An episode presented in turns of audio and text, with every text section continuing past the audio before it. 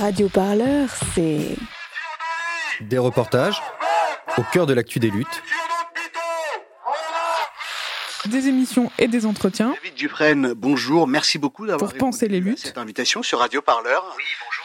L'hebdo-parleur, Je suis allé à Genève rencontrer le coronavirus. Il m'a saisi par le bras, il m'a fait un bisou sur le front. votre édito satirico-bordélique. La pandémie dont vous êtes le héros. De la création sonore plein les oreilles. Pour aller, Partout, tout le temps, nous avons besoin de toi. toi. toi, Et toi aussi. Alors faites un don. sur radioparleur.net slash don. Et salut à toutes et à tous, vous êtes bien à l'écoute de Penser les luttes, votre podcast pour penser ensemble les luttes sociales. Et aujourd'hui, c'est un peu particulier, on se retrouve avec euh, les masques, vous l'entendez peut-être, pour une nouvelle édition de notre partenariat mensuel avec Basta et Politis. Basta, le média radicalement indépendant et l'hebdomadaire Politis. Pour retrouver les collaborations précédentes de nos trois médias avec toutes les émissions et les entretiens de notre chaîne de podcast Penser les luttes, c'est très simple. Il vous suffit de vous abonner à la chaîne. Rendez-vous sur Deezer, Spotify, Apple Music, toutes les plateformes de streaming et toutes vos applis téléphones dédiées au podcast. Cette semaine, pour bien commencer la rentrée, on prend la direction de l'université d'été des mouvements sociaux et des solidarités. On est à Nantes, sur les bords de la Loire, quatre jours de rencontres, de formations, de débats et d'ateliers qui réunissent des acteurs et des actrices des luttes sociales, plus de 1500 personnes attendues, des solidarités locales, globales et internationales. Toutes ces luttes, ces mobilisations, avec euh, des modalités d'action différentes, se nourrissent les unes des autres et se retrouvent à travers une question. Comment organiser une lutte victorieuse?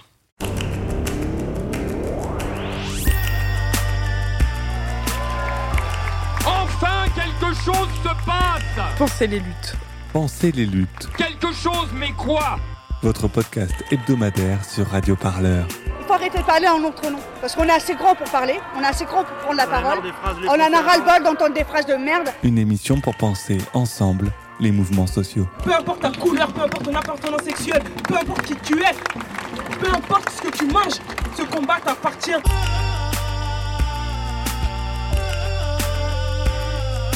Radio Parleur, le son de toutes les luttes.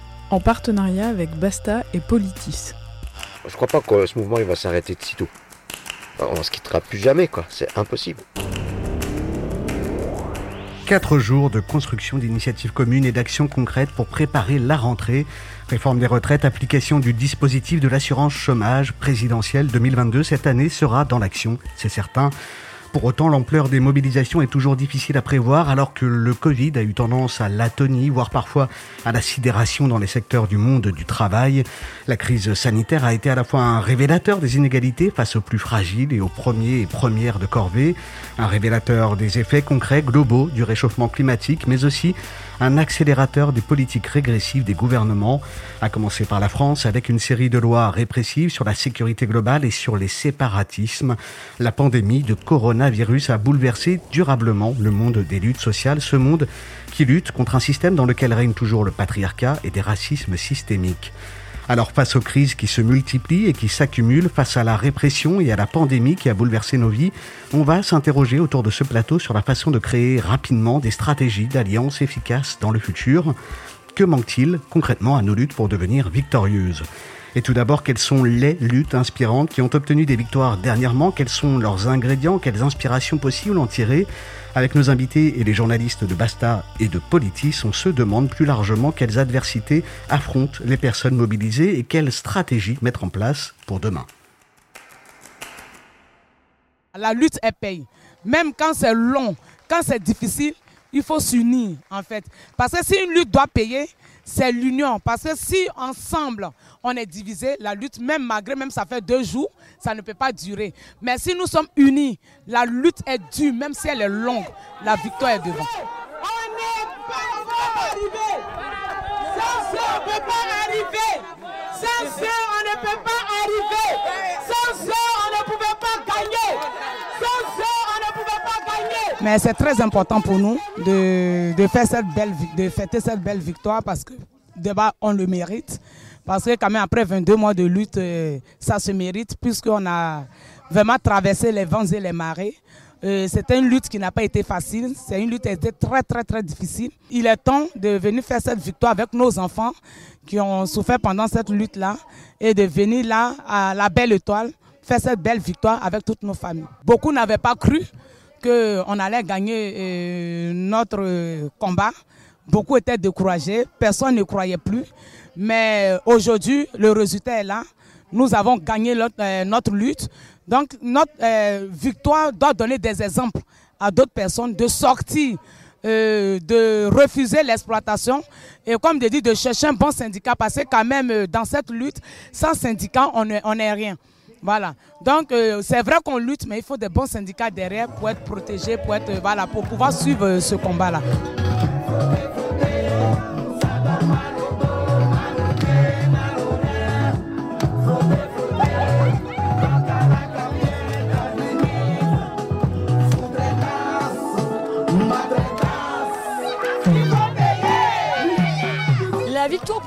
Ça, représente euh, vraiment un exemple euh, de, lutte, euh, de persévérance, mais aussi de courage en fait. C'est un peu ça qu'on veut. On veut pas être héroïsé entre guillemets un peu dans un récit un peu fantastique et, romanesque.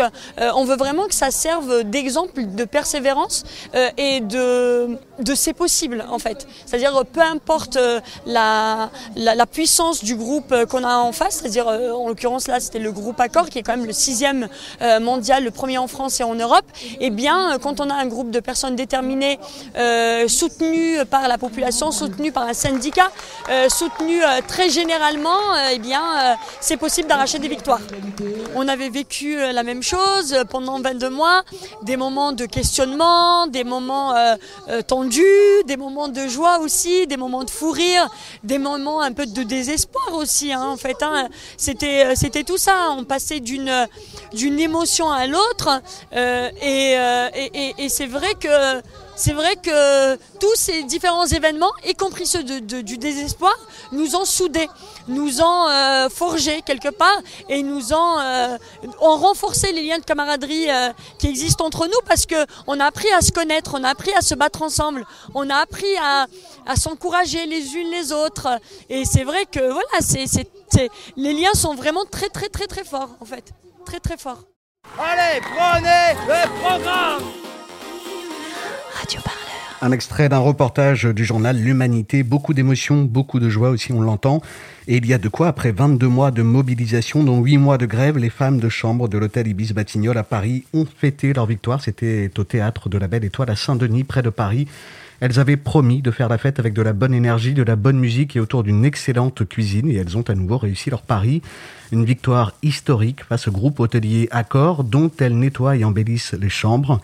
Elles ont décroché des revalorisations salariales ainsi que de meilleures conditions de travail avec un accord signé le 24 mai 2021.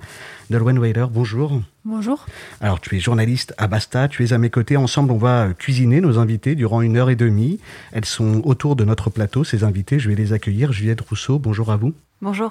Vous êtes passé par différents euh, terrains de lutte, hein, du syndicalisme étudiant à l'altermondialisme, en passant par le féminisme et la justice climatique. Vous avez aussi collaboré à différentes revues et médias en ligne, dont les médias reporters et Basta, euh, sur des sujets tels que les mouvements sociaux, la justice climatique ou encore les stratégies de lutte. Et c'est justement ce qui va euh, notamment nous intéresser. Et vous êtes aussi l'autrice du livre Lutter ensemble pour de nouvelles complicités politiques aux éditions Cambourakis. Yuli Yamamoto, bonjour. Bonjour.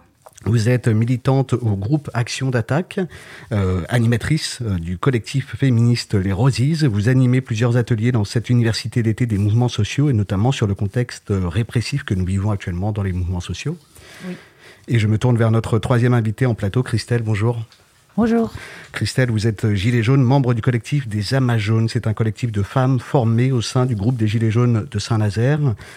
Les Gilets jaunes de Saint-Nazaire qu'on avait eu le plaisir de rencontrer avec Radio Parleur pour deux émissions spéciales à l'occasion de l'Assemblée des Assemblées. C'était en 2019, il y a deux ans déjà.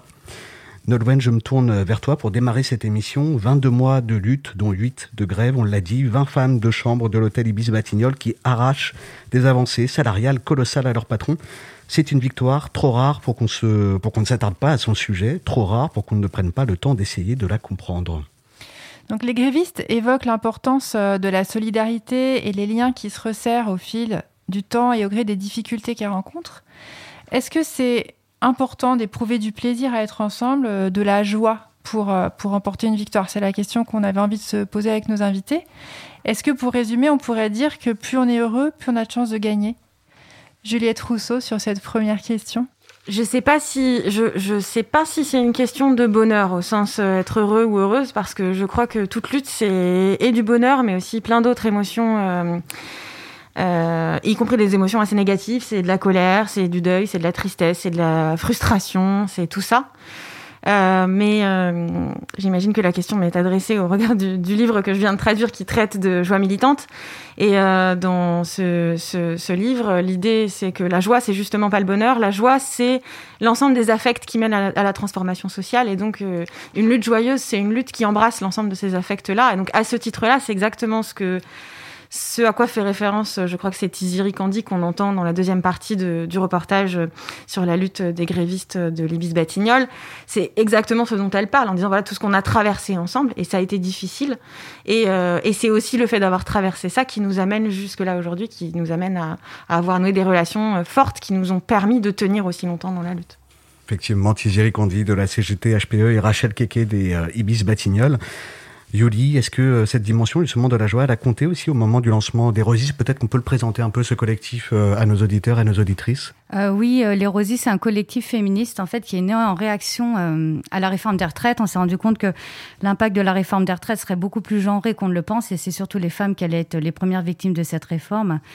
Il fallait impérativement les rendre visibles en fait on a décidé de créer une identité visuelle pour être visible dans les cortèges, dans les manifs et euh, on s'est dit qu'on pouvait pas se limiter à simplement euh, à ce qu'on comprenne qu'on ait une revendication féministe liée au travail juste par le bleu. On avait des bleus de travail, des gants jaunes, euh, des fichus rouges, et on s'est dit on peut pas juste réduire à cette image. Il faut aussi qu'on arrive à créer quelque chose ensemble, à se mobiliser ensemble. Et c'est pour ça qu'on a créé des cortèges dansants participatifs.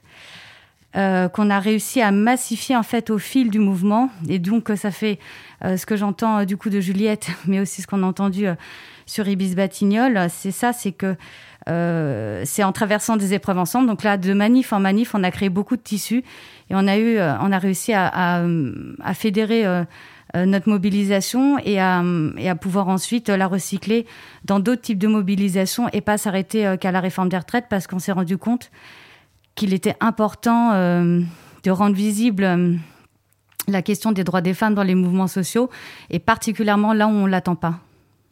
Et Christelle, du côté des, Gilets jaunes, et, notamment du collectif des Amas jaunes, est-ce que euh, l'importance des liens qui se tissent au fil des, mobilisations, des épreuves et des, et des moments plus ou moins difficiles traversés, est-ce que ça compte?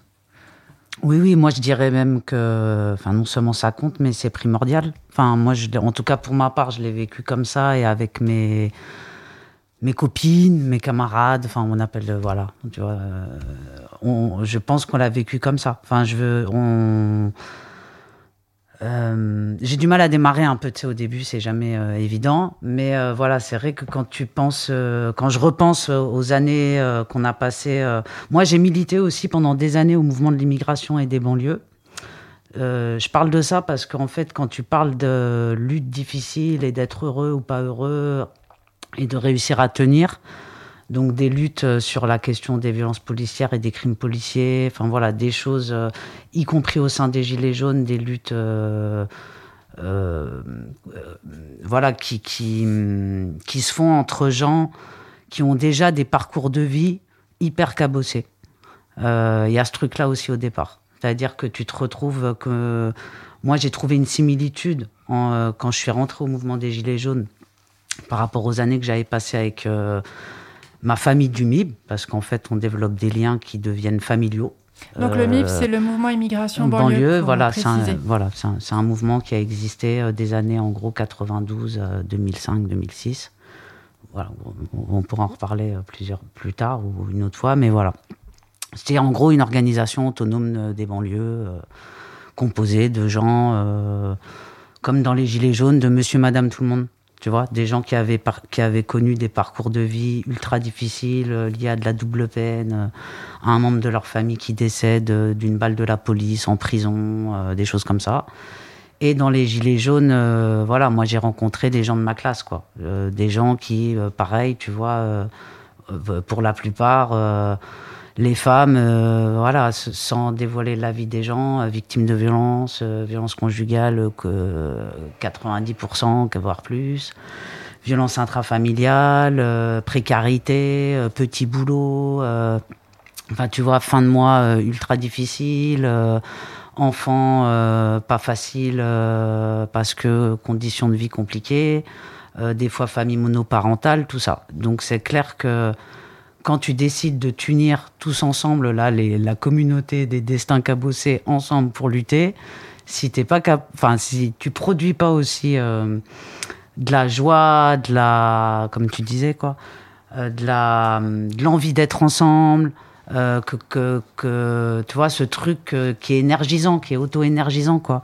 Si tu produis pas ça, sur le long terme, tu arrives pas. Et vu les luttes dont on parle, des luttes euh, qui demandent, comme disait euh, la fille dans le reportage, euh, beaucoup de persévérance, d'endurance, de, de courage, de pas baisser les bras. Si t'as pas ça, tu lâches. Et, et donc, ouais, moi j'ai des très très bons souvenirs qui nous ont fait tenir et qui nous ont amenés à des, à, à des victoires euh, réelles, objectives, et puis à nos petites victoires aussi personnelles et intimes dont on ne parle pas forcément euh, publiquement, mais que le groupe connaît. Tu vois Et juste sur ces petites victoires intimes et personnelles, est-ce qu'on peut dire un mot justement? Est-ce que ça Oui, fait pas partie être, de la euh, victoire aussi? Ça peut être euh, des gens euh, qui avaient jamais, tu vois, qui s'étaient jamais exprimés dans l'espace public et qui, par la force des choses, se retrouvent porte-parole, euh, nan, nan, tu vois, ou se, ou se retrouvent à animer des manifestations, se retrouvent à gérer euh, une legal team, enfin, c'est-à-dire, tu vois, se retrouvent à, nous, on a vu ça beaucoup au sein des Gilets jaunes. Je sais si on peut expliquer un peu pour nos auditeurs, une legal team, euh, ça correspond à quoi? C'est quoi l'objectif et la fonction de cette C'est cette la équipe? défense, euh, en gros, c'est la défense juridique de militants ou de personnes engagées dans des luttes. Euh, voilà, c'est grosso modo. des, des militants, des avocats qui peuvent Oui. intervenir en Oui. cas d'arrestation, d'interpellation. euh, dans une manif ou qui ont une affaire, euh, voilà. Et euh, par exemple au sein des Gilets jaunes, très vite, tu vois, il y a eu de la grosse répression, enfin que tout le monde connaît, tu vois. Judiciaire, des amendes, des procès, des interpellations, des condamnations, des choses comme ça. Et euh, comme les gilets, c'était pas spécialement euh, des militants professionnels qui avaient là-dedans. Enfin, je veux dire, c'était voilà, c'était Monsieur, Madame, tout le monde qui en pouvait plus de la vie de merde qu'il avait. Euh, et puis ben, parce que né du mauvais côté aussi de la barrière là, enfin où les droits c'est pas les mêmes pour tout le monde quoi. Et du coup, tu avais beaucoup de femmes et de familles, enfin de, de moi je pense à beaucoup de visages de femmes là, tu vois à Saint-Nazaire qui me viennent direct en tête, qui avaient connu euh, des parcours judiciaires euh, personnels ou en lien avec leurs enfants, Euh, tu vois des, des des, enfants qui se retrouvent en prison, incarcérés, tout ça. Donc des, des nanas qui avaient un savoir juridique carré, tu vois, professionnel presque. Enfin, tu vois, qui savaient exactement comment ça se passe une garde à vue, comment ça se passe une comparution immédiate, quand est-ce qu'il quand, quand, faut appeler l'avocat, qu'est-ce qu'il faut dire aux jeunes, comment faut préparer les jeunes avant les manifs, euh, les prévenir. Enfin, tu vois, qui euh, qui avait qui qui qui préparait les dossiers en amont, enfin, tu vois, qui parlait avec nous euh, en amont de, de attention, il va se passer ça, il faut que tu donnes le nom de la personne que tu dois appeler, enfin, tu vois, tout un tas de choses. Et ce savoir-là, il est arrivé euh, de femmes, tu vois, euh, de mamans, euh, de sœurs, voilà, tu vois, qui avaient, qui, avaient connu ces parcours-là et que d'habitude, c'est. c'est pas ces gens-là qui viennent te faire la leçon sur comment ça s'organise la défense juridique ou des choses comme ça. Donc je pense que voilà, tu vois, il y a eu aussi comme ça des gens. Moi, j'ai vu des, des, copines, parce qu'aujourd'hui c'est des amis, tu vois, des copines. euh, euh, comment dire, se révéler, euh, voilà, tu vois, prendre plus confiance en elles, développer des projets du coup professionnels, enfin tu vois, développer des, des, changer de, oser prendre certains virages dans leur vie qu'elles n'avaient pas osé avant. Sur le taf, sur des, sur des envies perso, sur des. Enfin bon, voilà. Et... Ça, c'est les, les, les, victoires personnelles qui, qui, se sont, qui se sont révélées grâce à la lutte collective, finalement. Et effectivement, le partage des savoirs, c'est important. On va y revenir un peu plus tard, justement, dans cette émission. Le mental aussi. Euh, je vous propose justement d'écouter Claude Lévy de la CGT-HPE sur les caisses de grève et l'importance du mental, d'entretenir justement ce mental durant un mouvement social, durant une lutte sociale. C'est un extrait euh, de l'émission de Radio Parleur sur les caisses de grève. Ça se passe alors euh, à l'époque à Suresnes. On y entend notamment Marianne Raveau, la secrétaire générale adjointe CGT Infocom, coordinatrice d'une caisse de grève intersyndicale. Dans le film On a grévé, je ne sais pas si les auditeurs l'ont vu ou non, quand on a dit aux, aux femmes de chambre qu'on partait en grève et qu'on allait verser 40 euros par jour, elles y croyaient pas. Et quand est arrivé la fin du mois et qu'on a fait l'échec, il y a même une camarade dans le film qui dit mais vraiment euh, je croyais que c'était du bluff quoi. Et, donc ça nous a permis de, de tenir le temps qu'il fallait. C'était la première grève où on a obtenu une internalisation, c'est-à-dire la fin de la sous-traitance hôtelière aux compagnies de première classe sur Rennes. Ça nous a permis de tenir le temps qu'il fallait pour effectivement gagner ce conflit euh, et en finir euh, et en finir avec la sous-traitance. Et, et d'ailleurs, quand je suis allée à Batignolles et que vous avez fait les, les vrais chèques à chaque, mais c'est très très fort. Oui. Et quand il y a les collègues en face de la vitre et qu'on montre les chèques, euh, donc voilà, donc il y a quand même au niveau du mental euh, quelque chose qui est, qui est, qui est vraiment qui est vraiment important, enfin qui a un aspect à mon avis euh, vraiment important. C'est tout aussi marquant que la fiche de paye à 0 euros qu'on reçoit, euh, voilà. Et par contre, là, on est tout seul euh, avec ses proches et on n'a plus le collectif euh, de, collègues grévistes. Et là, là, c'est là, c'est plus dur. Donc l'aspect, l'aspect mental, à mon avis, est important. Pensez les luttes, votre podcast hebdomadaire sur Radio Parleur. Pour penser ensemble les mouvements sociaux. Juliette Rousseau, c'est d'autant plus important d'avoir des luttes joyeuses, inspirantes, que le climat social, sanitaire, judiciaire, répressif, économique aussi, hein, on vient de l'entendre avec notamment Marianne Raveau, euh, il est particulièrement lourd ces dernières années. Je sais pas si c'est, enfin, je sais pas si les, évidemment qu'on a besoin d'avoir des luttes inspirantes et évidemment qu'on a besoin d'avoir de la joie dans les luttes. Moi, je me pose surtout la question de euh, qu'est-ce qu'on dans ce qui se passe aujourd'hui, je me pose la question de qu'est-ce qu'on transmet en fait dans, dans, les luttes. Et je trouve que un, des trucs que je trouve difficile, c'est que, euh, euh, par exemple, ce que vient de raconter Christelle, euh, cette réalité des luttes qui peut être aussi enthousiasmante que dure en fait, et qui est complexe et qui est traversée par tout un tas de, on disait tout à l'heure, tout un tas d'affects, mais aussi tout un tas de, de, de phases, de c'est une réalité qu'on a souvent du mal à transmettre. Et, euh, et je pense que souvent, on a l'impression que transmettre un truc inspirant, c'est un peu faire de la propagande. Et c'est raconter des histoires de victoire qui sont, euh, qui sont assez homogènes, qui sont assez binaires, en fait. Et, euh, on, on, laisse souvent de côté le fait que euh, c'est beaucoup plus complexe que ça. Et que euh, c'est aussi l'adversité qui crée les relations, qui elles-mêmes vont générer l'envie encore plus, féro encore plus féroce de gagner. Et, euh, et, ça, je pense que. Euh, alors évidemment, c'est pas juste une question de relation, c'est aussi une question matérielle, et on vient de l'entendre avec la question de, la caisse de grève et tout. Mais, euh, mais, mais je pense que on a vraiment intérêt, on aurait vraiment intérêt en fait à réussir à transmettre ces histoires pour ce qu'elles sont et pas des histoires encore une fois de, de victoires uniformes ni des histoires très personnifiées ni voilà des histoires réelles complexes et ça je trouve qu'on le fait assez peu finalement pourquoi on le fait assez peu? Une bonne question. Effectivement, c'est une question de pudeur, peut-être euh, Non, c'est pas une question de pudeur. Je pense que ça, ça renvoie vraiment à qui raconte les luttes. Euh, ça renvoie vraiment à qui a la parole dans les luttes. Et que souvent, euh, alors je pense qu'il y a la temporalité aussi de la narration. Souvent, on parle des luttes au moment où elles ont lieu, et quand elles ont lieu, ben, on a besoin d'être dans la propagande. Euh, on peut pas raconter, il y a tout un tas de trucs qu'on peut pas raconter pour des raisons euh, évidentes euh, légales, mais aussi euh, pour des raisons évidentes de générer du soutien à la lutte, etc. On va pas s'amuser à sortir le linge sale, etc. Donc il y a cette temporalité. Et souvent, une fois que la lutte est gagnée, bah, on passe à autre chose. Et donc on va pas revenir sur ce qui s'est passé pour raconter l'histoire réelle telle qu'elle a eu lieu. Qu'est-ce qui a marché, qu'est-ce qui a pas marché, qu'est-ce qu'on a fait, euh, qui a merdé, pourquoi. Enfin voilà les histoires qu'on aurait pourtant besoin de recevoir parce que quand on se lance dans une lutte, très souvent, euh, sauf à, enfin voilà, sauf quand on milite depuis longtemps, etc. Mais souvent, en fait, l'héritage, encore une fois, l'imaginaire qu'on a, c'est pas un imaginaire qui nous outille énormément. Donc ça, c'est une chose, la temporalité de la narration. Et puis la deuxième chose, c'est encore une fois, effectivement, qui raconte la lutte. Et souvent, en fait, les personnes euh, qui euh, vont raconter les luttes sont celles qui, dans les espaces de lutte, sont euh, le plus à même d'écrire, euh, de prendre la parole en public, euh, d'avoir accès à des moyens d'édition, de, publication, d'audience. Et, souvent, ces personnes-là vont donner une version de la lutte qui est une version plutôt lissée et qui n'est pas, nécessairement une version qui va embrasser la complexité de ce qu'a été cette lutte.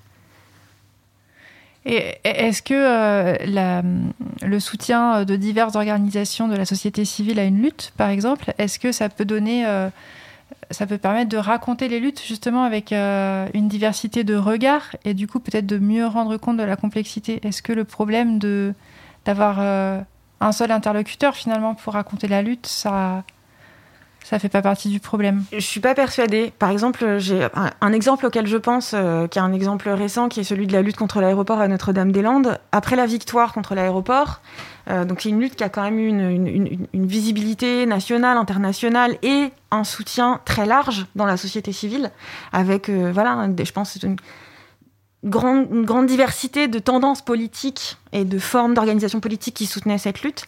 À partir de l'abandon de l'aéroport, on a vu vraiment une narration dominante prendre le pas sur les autres, et y compris, on va dire, les fractions les plus euh, euh, majoritaires et, euh, et, je dirais réformistes, en fait, de la lutte, euh, euh, imposer cette narration. Donc, euh, par exemple, moi, j'ai été vraiment atterrée de voir comment très rapidement, en fait, la question de la multiplicité des tactiques, euh, de euh, l'occupation, de la confrontation, euh, enfin voilà, de la résistance physique aux tentatives d'expulsion de l'État, etc. Tout ça, ça a été très rapidement balayé par un discours. Et voilà, c'est les partis politiques, c'est certaines organisations de la société civile, certaines ONG, etc., qui ont eu très très rapidement qui ont très rapidement raconté une histoire selon laquelle en fait on avait gagné grâce au recours juridique parce que c'était l'histoire qui les arrangeait. Et donc en dépit quelque part de la grande diversité d'acteurs et d'actrices qui sont intervenus, en, enfin, qui ont soutenu cette lutte, cette lutte qui l'ont relayée, etc., on voit qu'à la fin, c'est quand même le discours, quelque part, le moins dérangeant pour le pouvoir établi, qui est celui qui va prendre le plus de place et qui va, qui va, qui va être retenu. Yuli, sur la mémoire des luttes, effectivement, est-ce qu'il euh, y a un enjeu qu'on peut retrouver entre les différentes organisations, entre les manifestants? On l'avait vu notamment à l'occasion de Nuit debout. Euh, quelle mémoire on va retenir d'une lutte euh, Est-ce que c'est justement euh, ces ponts qu'on aura réussi à placer entre euh, différentes organisations du mouvement social, différents acteurs et actrices du mouvement social? Est-ce qu'on va justement, il y aura une bataille aussi pour faire émerger peut-être une tendance majoritaire? Oui, on va dire que c'est vraiment la question de la diversité des modes d'action et le respect mutuel entre cette diversité. C'est-à-dire que euh, dans le milieu militant, bah, c'est extrêmement euh, pluriel. Il y a des points de vue très pluriels. Euh, et c'est difficile, bah, dans la lutte concrète sur le terrain, de faire coexister ces, ces, méthodes et ces formes. Parce que beaucoup de personnes vont arriver avec des acquis, des préjugés. Euh, et donc faire cohabiter ces points de vue bah, sur le terrain, ça a des conséquences réelles. Par exemple, dans le cadre de la loi travail, on voit que euh, le discours dominant qu'évoquait euh, Juliette, par exemple, euh, il y avait un discours un peu dominant, un dialogue social qui était un peu préécrit et qui dominait le terrain dans le cadre des cortèges syndicaux, qui a effectivement étouffé, on va dire, une partie de la de la, de la, de la colère citoyenne euh, et qui s'est euh, traduite par la naissance euh, du cortège de tête. Euh, donc ça a été l'obligation, à de, de, la, enfin, la, naissance de deux corps qui ont dû se confronter, c'est-à-dire un corps traditionnel, institutionnel, plutôt réformiste dans cette démarche de dialogue et un corps plus radical, plus revendicatif, qui estime qu'il pouvait porter ses revendications en dehors d'un espace circonscrit, cadré, etc. Euh, donc, euh, effectivement, bah, cette diversité-là et cette confrontation des cultures, aujourd'hui, on la retrouve quand même dans, la plupart euh, des mouvements.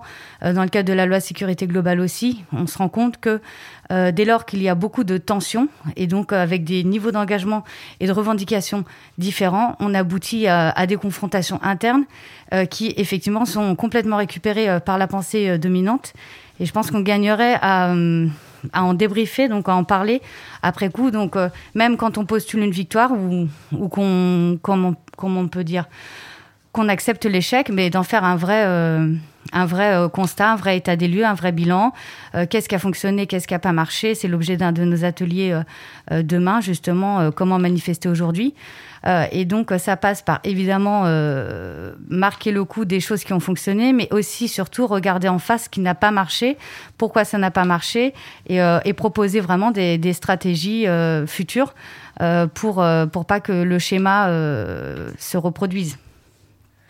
Et euh, on évoque en fait euh, là, des, des, prises de pouvoir au niveau du récit et de qui raconte la lutte et de, et de qui, euh, de qui peut finalement transmettre la mémoire. Mais est-ce que dans un mouvement comme les Gilets jaunes, par exemple, le fait que ce soit assez horizontal, ça permet cette analyse et de, de, ce qui a marché, de ce qui n'a pas marché? Est-ce que c'est plus facile de regarder une lutte en face pour vraiment rendre la complexité? Christelle Moi, je compare beaucoup, euh, tu vois, le, mon, enfin, mon, engagement au sein des Gilets jaunes et l'engagement que j'ai eu au MIB. Parce que euh, c'est des mouvements. Alors, bien sûr, euh, les Gilets jaunes, c'est un mouvement national, tu vois, de contestation, enfin, je veux dire, voilà, d'insurrection populaire, tout ça c'est pas la même structure que le mouvement de l'immigration et des banlieues qui était euh, principalement basé euh, dans les quartiers d'Île-de-France et, euh, et qui avait un réseau en France et tout ça. Mais dans différentes villes, quoi. Mais au niveau de la transmission et de raconter les luttes, ça se. Moi, j'ai observé, ça se fait un peu de la même manière. C'est-à-dire, c'est des gens de tradition orale. On est là-dedans. Euh, le côté populaire des gens fait que malheureusement, souvent, et pourtant, bon, moi j'ai fait des. Je suis une fille de. Comme dirait l'autre, du peuple, de milieu populaire, j'ai fait des études, il hein, n'y a pas de souci. Mais on a beaucoup de mal, en effet, à raconter l'histoire, à l'écrire, à, faire le récit. Et on est beaucoup plus sur des fonctionnements ou des pratiques de. Tu vois, de, qui est l'oralité. C'est-à-dire, on se raconte les histoires on, se, fait euh, nos, outils, c'est des, c'est des réunions publiques, c'est des assemblées populaires, tu vois, pour faire euh, lien avec les gens. Et donc, on se retrouve à euh, plus souvent, y compris l'histoire des luttes de l'immigration, tu vois, par exemple, là-dessus, c'est terrible, la question du récit aussi dans ces luttes-là et tout ça, parce que c'est t'as as beaucoup d'intellectuels et tout ça euh, qui ont raconté ces luttes-là, y compris les Gilets jaunes. Les Gilets jaunes, tu vas trouver plein de gens, ils savent comment faire, quoi. Tu vois, ils voient le truc, ils ont l'habitude, ils ont une formation euh, universitaire, euh, ils euh, s'investissent dans la lutte un peu, ils font ce qu'ils appellent pour eux de la recherche-action, je sais pas quoi. Toi, tu crois que le mec, il est là, qui est normal, mais tu comprends pas pourquoi il prend des notes tout le temps. Mais en fait, ce que tu sais pas encore, c'est que dans six mois, il va y avoir un bouquin sur ton histoire que tu vas lire et que tu vas dire ah bon? Euh, bon voilà, tu vois, ça je l'ai pas vécu une fois, je l'ai vécu euh, dix fois dans, depuis que je milite, que j'ai, j'en ai 42, j'ai commencé, j'en avais 18. et tu vois, pour la petite anecdote, les Gilets jaunes, euh, tu as une historienne qui était venue nous voir, tu vois, en nous disant je fais le tour des Gilets jaunes pour raconter le récit justement des Gilets, tati tata. Alors c'était chouette parce que tu vois, la nana nous a permis de nous réunir et de se poser là-dessus. Euh, et nous, on a eu un regain d'orgueil en disant euh, euh, bah, c'est pas toi qui vas l'écrire le truc, c'est nous. En fait, tu vois, tu nous as permis de nous réunir, de nous poser. Ok, on va comme ça, c'est chouette, tu vois. Par contre, finalement, on n'a pas envie que ce soit toi qui nous raconte de ton point de vue. donc, non, on va écrire nous-mêmes le truc. Malheureusement, tu vois, Six mois plus tard, on n'y est toujours pas. Parce que, euh, euh, parce qu'au milieu de ça, eh ben, euh, on est pris dans nos, comment dire, dans, ce qui fait notre lutte au quotidien. en plus, en ce moment, je te dis pas avec toutes les manifs qu'il y a. Et donc le truc, on le repousse, on le repousse et on le repousse. Et en attendant, bon, ben, on transmet à l'oral. On a, on a évoqué finalement l'adversité qu'il y avait au sein des mouvements entre les, entre les, différentes, euh, personnes pour euh, ce qui est de la transmission, mais on avait aussi envie, euh, au, au sein de l'émission d'évoquer l'adversité qu'il y a en face finalement des luttes sociales. Et on voulait évoquer notamment le contexte de la pandémie et, et de l'accès restreint à l'espace public et des possibilités de réunion. Alors, est-ce que vous pouvez euh, réagir euh, sur cette euh, adversité-là? Qu'est-ce que, qu'est-ce que ça fait aux luttes que cet état d'urgence sanitaire? Yuli, peut-être une, première réaction, puis après on va faire un petit tour de plateau? Bah, en fait, déjà, bah, c'est sortir de l'état de sidération parce que qu'on le veuille ou non, ça a été quand même un coup d'arrêt. déjà, d'une part, parce que bah, on était dans le flou total, juste d'un point de vue sanitaire, au niveau de la santé, tout le monde était inquiet, donc ça avait des conséquences. Donc, en premier, on est sidéré, et après, on se rend compte que euh, à défaut de pouvoir, au début, dans le cas du premier confinement, sortir dans la rue, on pouvait essayer d'occuper euh, l'espace autrement, donc c'est-à-dire prendre soin euh, les uns et les unes des autres, essayer de garder le lien. Donc on sait que là, les outils numériques, cette fois-ci, ont vraiment été très salvateurs, puisqu'on a pu communiquer à distance pour essayer, d'une part, de garder le lien, et d'autre part, continuer de construire des mobilisations, même, même à distance. Et on, on l'a remarqué dans le cadre, donc on va dire, des mini-manifs fenêtres. On a vu énormément euh, finalement de manifestations euh, de fenêtres et, euh, et, la façon dont les militantes et militants ont vraiment communiqué dessus en relayant tous ces messages revendicatifs. C'était une façon en fait de garder le lien, de continuer à, à, à nourrir la colère et après la retranscrire dans la rue. Et on l'a vu, les manifestations santé qui sont intervenues à la sortie du premier confinement dans le cadre des jeudis, jeudis de la colère à Robert Debré début juin ou la première manif santé du 16 juin. Euh, là, on a pu vraiment euh, se rendre compte que on n'a pas pu faire effectivement ce qu'on voulait, on n'a pas pu occuper la rue, l'espace public, mais on a réussi euh, à quand même euh, se rendre compte, par exemple, de la notion de première ligne. Hein. Il y a vraiment une notion euh, clairement qui a émergé, les premiers, premières de corvée, on se et donc et aussi la notion de première ligne et surtout la notion de bah, qu'il faut revaloriser les, les, les, les travails qui ne sont pas valorisés et qui pourtant nous ont été totalement essentiels. Donc ça a permis de rapporter de nouvelles notions finalement et de revendications sociales qui trouvaient écho dans l'assurance, enfin la réforme contre euh, l'assurance chômage, là à venir avec la réforme des retraites, on se rend compte que euh, le Covid a permis d'apporter de, nouvelles problématiques, de, nouvelles de nouveaux questionnements pour ensuite euh, les, retranscrire dans le, les, combats des réformes sociales à venir. mais ça a quand même mis une certaine euh, ça a vraiment compliqué la capacité à se mobiliser. Puisque, et sans parler du nombre d'interdictions, euh, euh, que ce soit d'être regroupé à plus, je pense dans le cas d'une manifestation donc autorisée, etc., etc. Bah, il y a quand même eu une interpellation d'un de nos copains et on voulait juste faire un rassemblement de soutien et on était donc plus de 10 et, et on, s'est tous et toutes pris une amende et on, nous a obligés à, à quitter les lieux. Donc on, on s'est rendu compte que là, il a fallu recycler les codes euh, de, pour militer, mais ça, a quand même été compliqué. Et on continue aujourd'hui euh, d'essayer de, faire face à, ces entraves. on va y revenir justement sur euh, cette obligation quelque part à, se renouveler un peu dans les pratiques militantes. Il y a le Covid, on vient d'en parler, il y a aussi eu les violences policières que les luttes sociales ont, dû affronter. les gilets jaunes notamment ont été particulièrement, visés, on l'a dit tout à l'heure Christelle. Oui, cette période-là de Covid, là, euh, euh, bouleversement, quoi, quand même, quoi.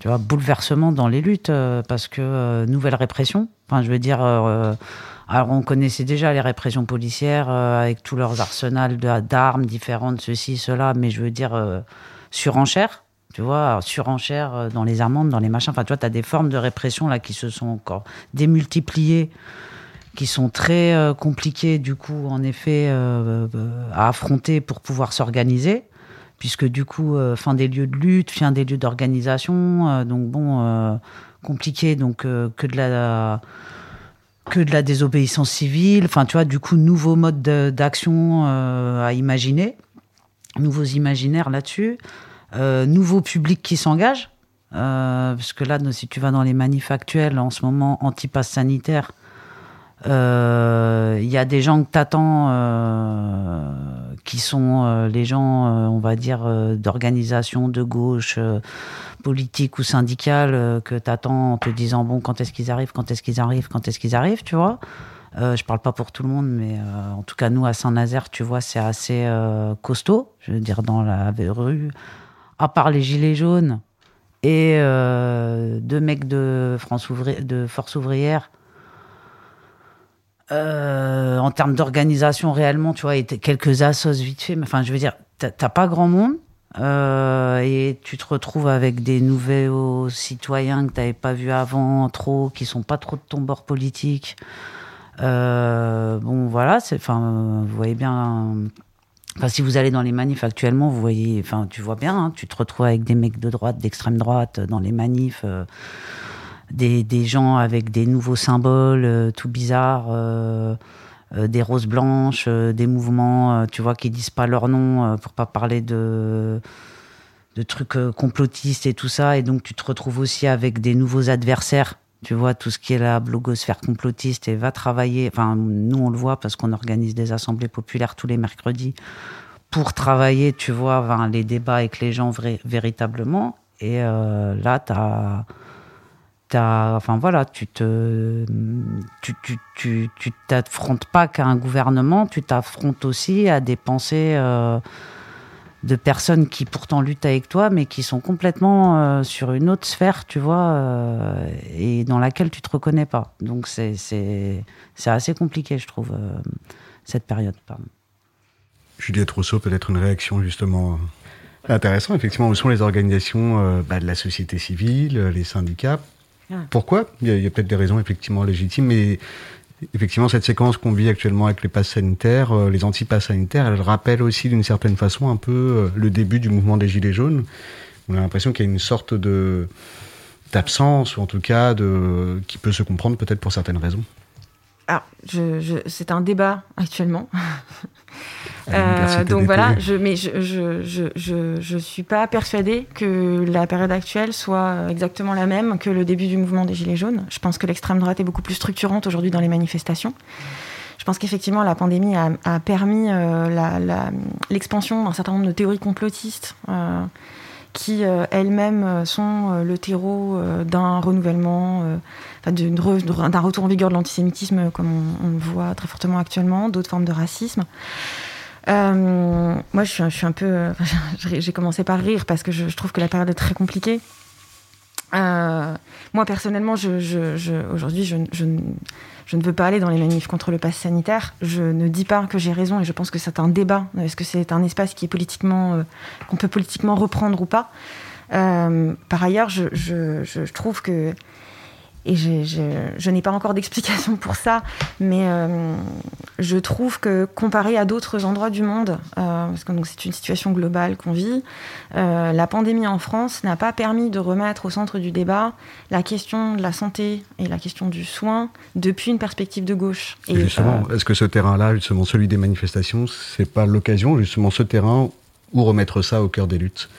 Alors moi je moi je crois pas qu'on reprenne des espaces qui sont structurés par la droite. Je crois vraiment pas et, Si- et- si on et je pense pas- que et je- alors je pense qu'il y a des situations bah on a vu d'autres endroits dans le monde où, où la gauche s'est dé- s'est déchirée là-dessus et on a vu ce que ça a donné. On pourrait parler du Brésil par exemple. Donc voilà. Mais euh, je pense que ça dépend des ça dépend des villes en France. Je pense que par exemple la situation à Saint-Nazaire ou à Nantes, elle est peut-être à Nantes en tout cas, elle est différente que dans d'autres euh, villes de France. Euh, moi, je, je, pense, personnellement, je suis pas pour aller manifester au même endroit que euh, les patriotes ou je sais pas qui. Je crois pas qu'on reprend la rue à ces gens-là. Je pense qu'on on, on- va pas au même endroit que ces gens-là. En tout cas, voilà. Mais c'est- encore une fois, je dis que c'est un débat. Maintenant, la question de est-ce qu'il faut aller le défendre à cet endroit-là? Moi, je trouve que une des difficultés, c'est euh, que il y a plein de choses, mais sur la question du vaccin, euh, on en est arrivé.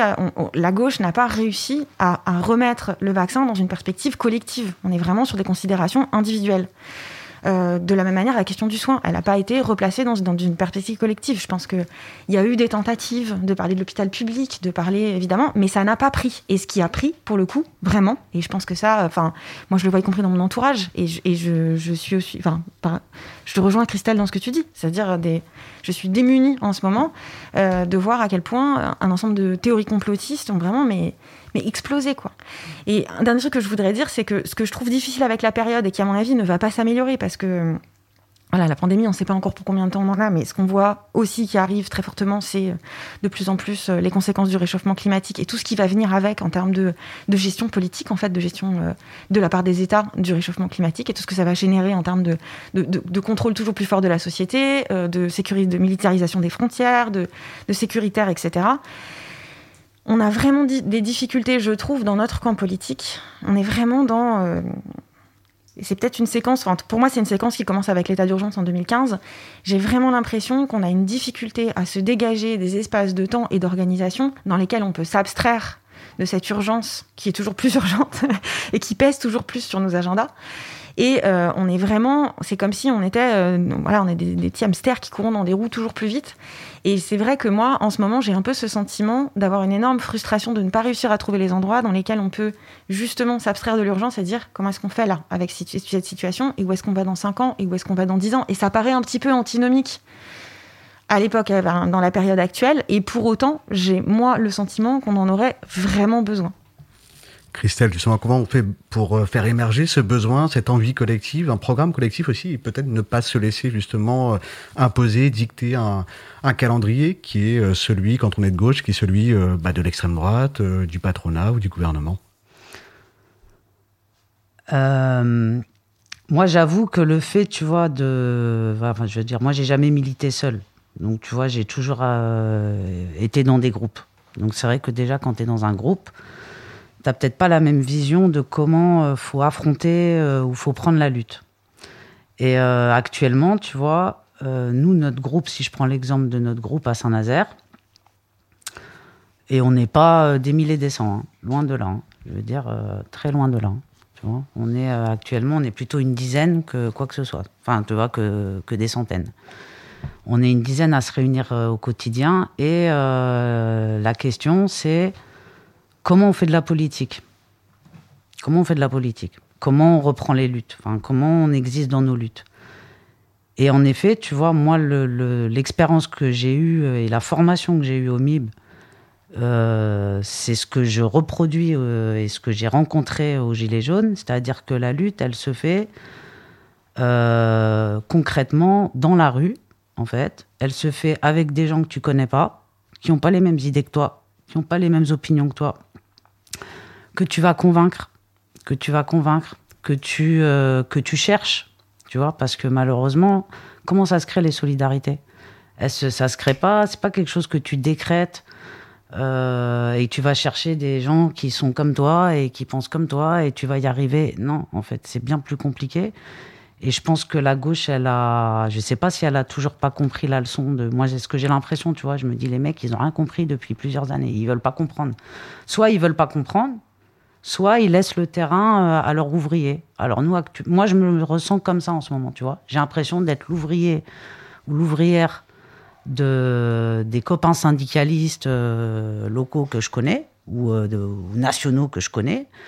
Allez-vous, vous, allez-y, vous, vous tapez avec la merde là. Tu sais, moi, les gens, ils m'ont dit non, moi, je vais pas dans ce genre de manif. Je vais pas avec ces gens-là. Mais moi, je suis quoi? Nous, on est quoi, nous? Ah, Tu vois, moi, quand je vais dans ces manifs, J'entends parler de. Nous, on a rencontré des collectifs d'infirmières, tu vois, qui sont toutes seules, qui sont en train de se faire mettre une pression pas possible et qui euh, cherchent des gens euh, pour s'organiser. Et qui cherchent des gens de gauche dans ces manifs pour s'organiser, en fait. Qui, qui veulent pas, tu vois, s'organiser avec des gens de droite, d'extrême droite et tout ça, des complotistes et tout. Et donc, nous, on s'est rencontrés grâce, tu vois, aux manifs, aux assemblées populaires et machin. Et franchement, euh, c'est pour ça que, tu vois, je c'est pas que j'en veux, moi, aux gens, euh, aux copains de gauche euh, aux copines et tout ça. Mais j'ai envie de leur dire, merde, un peu de courage, tu vois, euh, viens de taper. Ouais, viens de taper. Enfin, je veux dire, c'est maintenant qu'il faut y aller, tu vois, parce que ça se fera que dans. Ça se fait dans. Enfin, je veux dire, les espaces aujourd'hui, ils sont où, tu vois? Ils sont dans la rue, ils sont sur ton lieu de travail, ils sont dans des espaces publics. Donc, c'est là qu'il faut aller chercher les gens. Et je sais que c'est pas facile. Et quand tu es tout seul, on est d'accord, c'est impossible. Enfin, je veux dire, euh, faut faire partie d'un groupe et faut aller avec ton groupe, créer du débat, chercher les gens et euh, avoir des pratiques politiques et non pas, tu vois, que euh, une représentation politique, tu vois. Enfin voilà, moi c'est ce que je dis aux copains syndiqués en ce moment. je veux dire, nous, Tu vois, tu as même des copains à nous qui nous disent euh, ils vont pas venir, tu vois. Ils vont faire des tracts ou ils vont essayer sur des lieux de travail, parce que ça, bien sûr, les gens, ils lâchent pas. Mais en même temps, tu as des syndicats qui te disent aussi que sur les lieux de travail, notamment nous au chantier euh, de l'Atlantique et tout ça Saint-Nazaire, en fait, les trois quarts, euh, ils l'ont fait, le vaccin et le pass. Donc, c'est pas une lutte. Enfin, tu vois, donc ça va pas être une lutte. Donc, les syndicats, ils y vont pas. Mais en fait, si, là, il faut venir, parce que là, il y a une société qui bascule comme tu dis, tu vois, euh, climat, 5G, machin. Il y a quelque chose qui bascule. Si les gens, ils se réveillent pas vite, on va pas y arriver. C'est clair. Enfin, tu vois, moi, je vois le truc venir. Euh, voilà, tu vois, tu as 800 millions de moins de budget euh, dans le social, dans le médical, 900 millions de plus pour les keufs. Tu as tout compris. Les mecs, ils vont nous défoncer la tronche. Enfin, tu vois, dans les manifs, dans les machins, ils sont prêts à t'éborgner. Ils sont prêts à faire les exemples qu'il faut pour que tout le monde marche au pas. Et en ce moment, eh ben, chacun il trouve ses, euh, tu vois, ses excuses ou ses excuses intellectuelles. Bon, je suis un peu dur, hein, mais c'est pas contre les gens, tu vois. Mais voilà, là, je parle vraiment politiquement, quoi. Moi, je suis pas, euh, comment dire, que les gens le prennent pas effectivement contre eux, tu vois.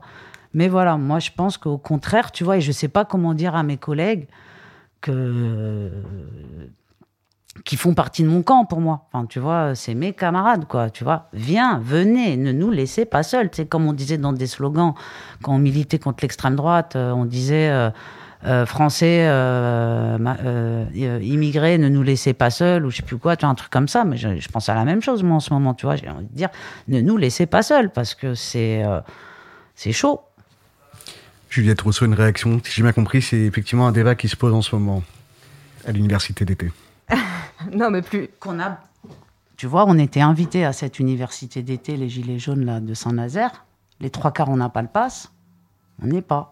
Et même ça, tu vois, je ne comprends pas non plus cette histoire-là de passe sanitaire, les universités d'été organisées par des mecs. Enfin, on se marche sur la tête, c'est ça aussi.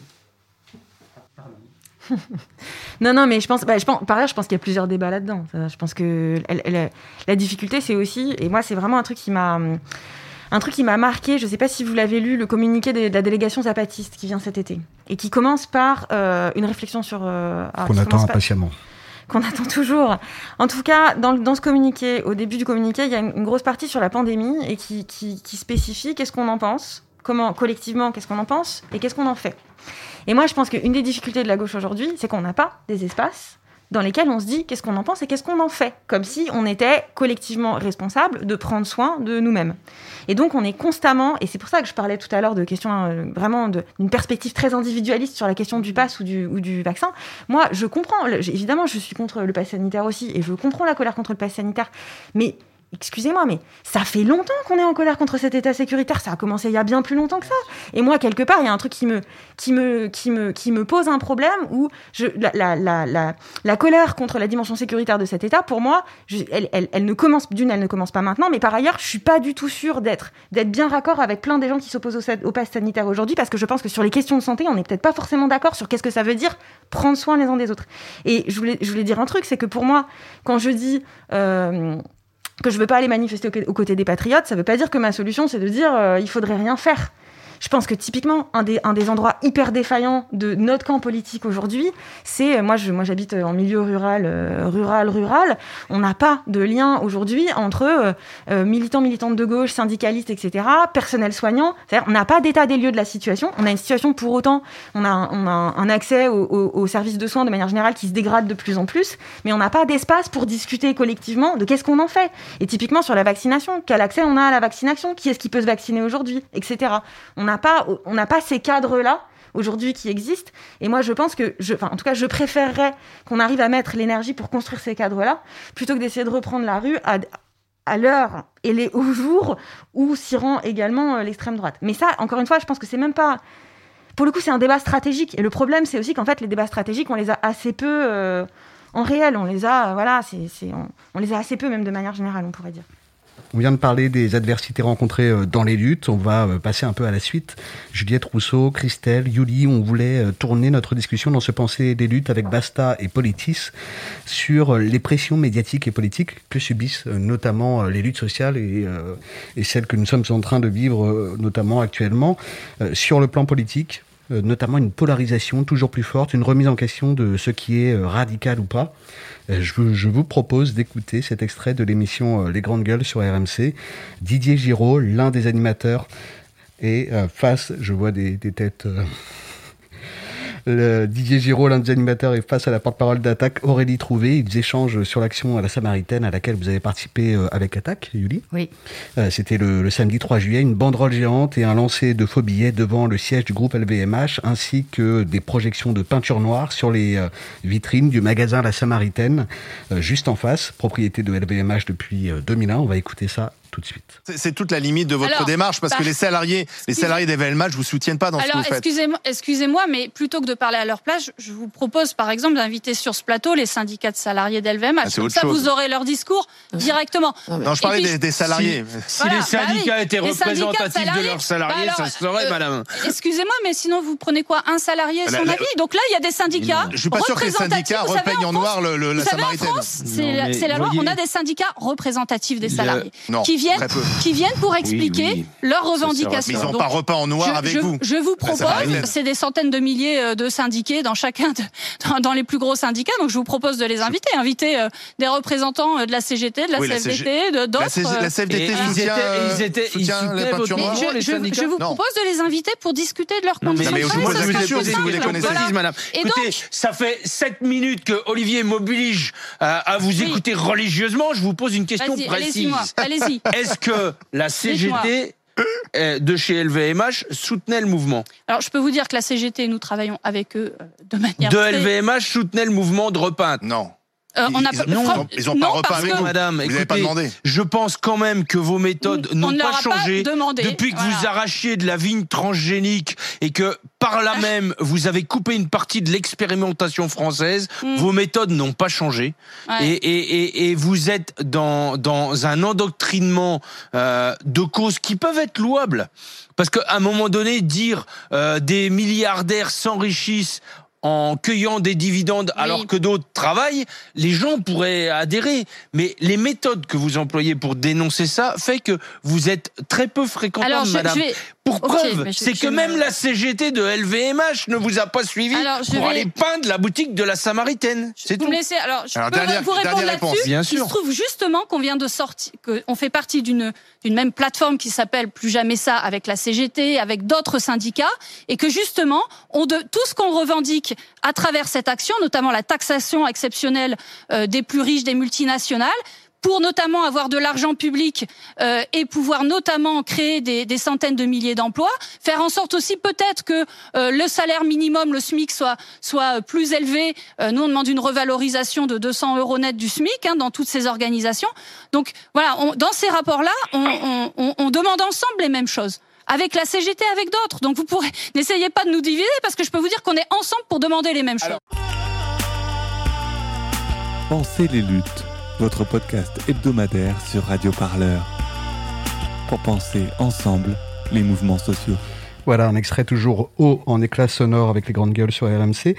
Concernant euh, les milliardaires euh, qui s'enrichissent et, et dont on vient d'entendre justement l'extrait à l'instant, euh, les entreprises du CAC 40 hein, ont versé 51 milliards d'euros à leurs actionnaires en 2021. C'est une augmentation de 22% des dividendes en 2020. Dans cet épisode, on- une action militante finalement est jugée euh, inacceptable et elle rendrait les militants infréquentables selon euh, donc Didier Giraud, agriculteur et chroniqueur. Yuli, on voulait vous demander à, vous, puis à, Juliette et Christelle, est-ce que euh, cette polarisation du débat rend les choses plus difficiles pour les personnes qui mènent les luttes avec des, des, médias euh, et des politiques qui, qui définissent ce qui est acceptable et ce qui, le, qui, et ce qui ne le serait pas? Ça de... Oui, on voit quand même qu'il y, a un durcissement dans la perception euh, des actions euh, désobéissantes, euh, puisque j'ai connu, euh, enfin, j'ai connu la naissance du groupe Action, euh, donc euh, Attaque. On a commencé par euh, euh, peindre des banques avec du blanc de meudon, etc. Et euh, on avait souvent, bon, voilà, un contrôle de police, et puis, euh, enfin, voilà, il n'y avait pas. Puis le traitement médiatique euh, s'intéressait quand même au fond, c'est-à-dire euh, qu'est-ce qu'on revendiquait euh, à peindre ces banques, bah, c'était euh, euh, l'évasion fiscale, etc. Et là, on se rend compte, à mesure des actions de désobéissante qu'on a menée que le discours a changé, le traitement a changé, et euh, c'est vraisemblablement lié au traitement euh, médiatique et au discours dominant. Il y a, il y a un côté un peu euh, sans complexe maintenant, puisqu'on a vu la notion d'islamo-gauchisme émerger et complètement, voilà. C'est comme Avec des si... attaques contre l'UNEF, notamment ce syndicat Voilà, la dissolution de l'UNEF. Attaque a été donc, on a demandé la dissolution. Il y a eu un vrai sondage du Figaro Live. Faut-il dissoudre Attaque? Attaque est quand même une association reconnue d'utilité publique, dont le tribunal de grande instance de Paris, dans le cadre de notre procès euh, contre Apple international, a reconnu qu'on menait des campagnes d'intérêt général, ce qui pouvait justifier euh, nos actions. Euh, donc, on sait très bien ce qu'on fait quand on fait une action désobéissante. On a, on a un scénario, on a une cible, on cherche à attirer l'attention médiatique pour porter nos revendications et on connaît parfaitement les limites de la désobéissance civile puisque justement on utilise de la dégradation mais légère, une dégradation suffisamment forte pour que ce soit symbolique, pour qu'on en parle, euh, mais en même temps euh, suffisamment légère euh, pour euh, pour justement que ça ça, ça n'ait pas des euh, enfin qu'on ne réduise pas ce qu'on fait à l'acte, à la dégradation en fait. Et là où c'est intéressant, c'est qu'on a utilisé ce mode d'action qui est de- donc de la gouache. hein. c'est une peinture à l'eau avec des pigments naturels. Ça part à l'eau, hein, vraiment. En plus, on a quand même fait aussi attention où on a projeté. On a fait attention aux boiseries euh, classées, etc. Donc, on s'était renseigné aussi sur la structure du bâtiment. hein.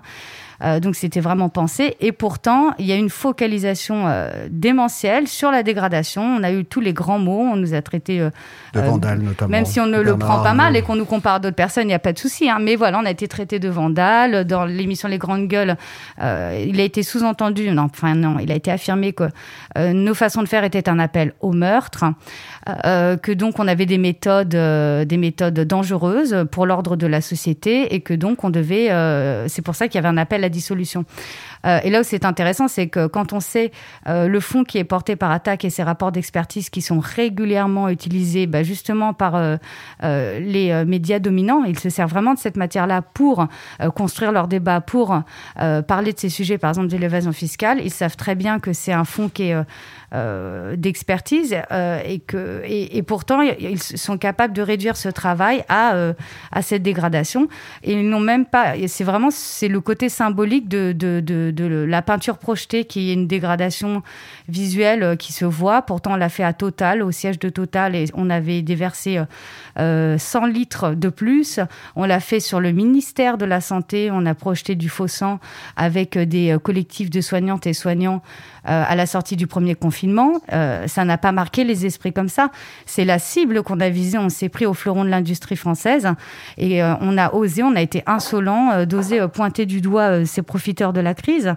et de dire qu'il y avait un enrichissement indécent pendant la crise et qu'il y avait vraiment une, asymétrie scandaleuse dans la société. Et, et parce qu'on a osé dire cela, montrer du doigt cela, eh ben, il y a eu vraiment un, comment on peut dire, un, un déferlement un acharnement à décrédibiliser euh, le propos, le fond, en se concentrant sur la dégradation qui, euh, qui était pourtant euh, anecdotique. Et ça a été l'occasion de, de lâcher euh, tous les préjugés possibles sur articulés autour de l'islamo-gauchisme. hein, euh, voilà.